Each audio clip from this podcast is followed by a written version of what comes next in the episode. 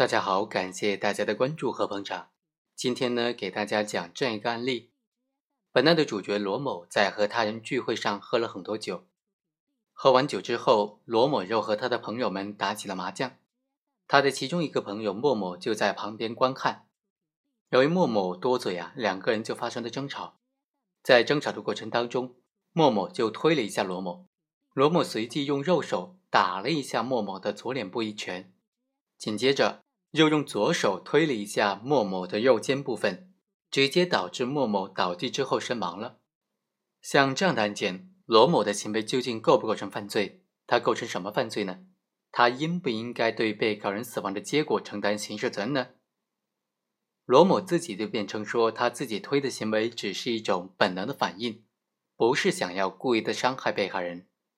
他的这个行为啊，不应当构成故意伤害罪。其实，对于本案当中罗某的行为该怎么定性，关键点无非在于：第一，他的这个推的行为能不能认定为刑法上的故意伤害行为；第二，他的推的行为和被害人死亡结果之间有没有刑法上的因果关系。在前面节目当中，我和大家讲了，像罗某这种推的行为，由于它发生在连续的这种对打的过程当中，而且力度之大。导致被害人直接就体位不稳了，直接就倒地，最终发生死亡的结果。所以罗某的行为是属于刑法上的这种故意伤害行为。今天就和大家继续来分析一下，罗某的推的行为和被害人死亡结果是否具有刑法上的因果关系？罗某要不要为被害人死亡结果承担刑事责任呢？罪责自负是我国刑法的基本的原则。一个人只能够对自己的危害行为及其造成的结果承担刑事责任，所以啊，当危害结果发生的时候，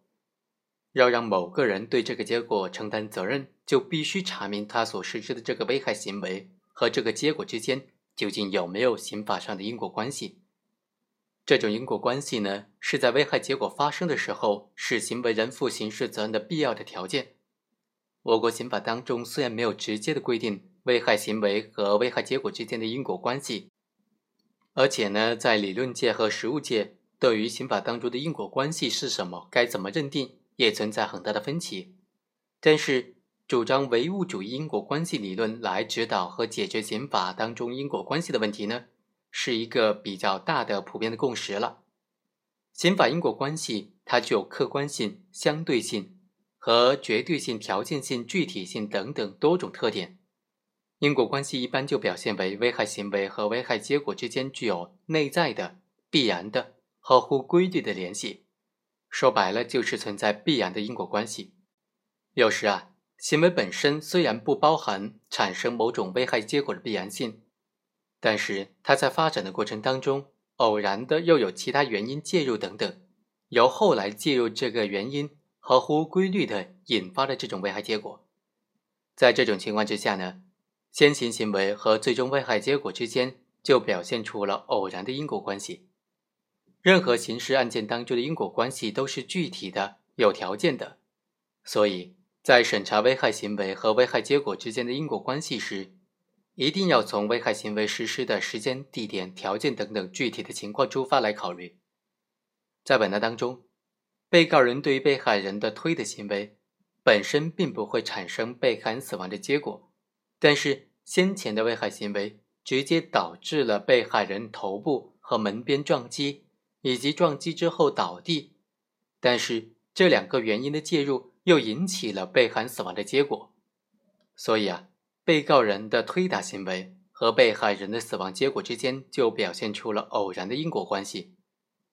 把被告人的推打行为和他所直接导致的碰门边的行为。以及被害人撞倒之后死亡这些存在客观联系的前因后果，简单的割裂开来看的话，这是不对的。这是一种机械的观点，是对于刑法因果关系的曲解。比如说，某个人在实施某种危害行为的时候，在他发展过程当中，偶然的和其他原因相互交错，由后发的直接原因直接引起了危害结果的发生。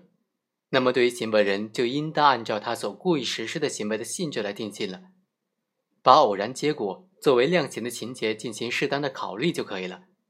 在本案当中，被告人的推打行为因为偶然的原因介入导致了被害人死亡，那么这个死亡结果就只能够作为追究被告人的故意伤害罪的量刑情节来考虑了。最后，我们做一个简单的总结，在这个案件当中，被告人的推打行为和被害人死亡结果之间是存在偶然的因果关系的。偶然的因果关系，它不是直接的因果关系，不能够作为对被告人定罪的依据，但是呢，能够作为对被告人量刑的主要的考量因素之一。好，以上就是本期的全部内容，我们下期再会。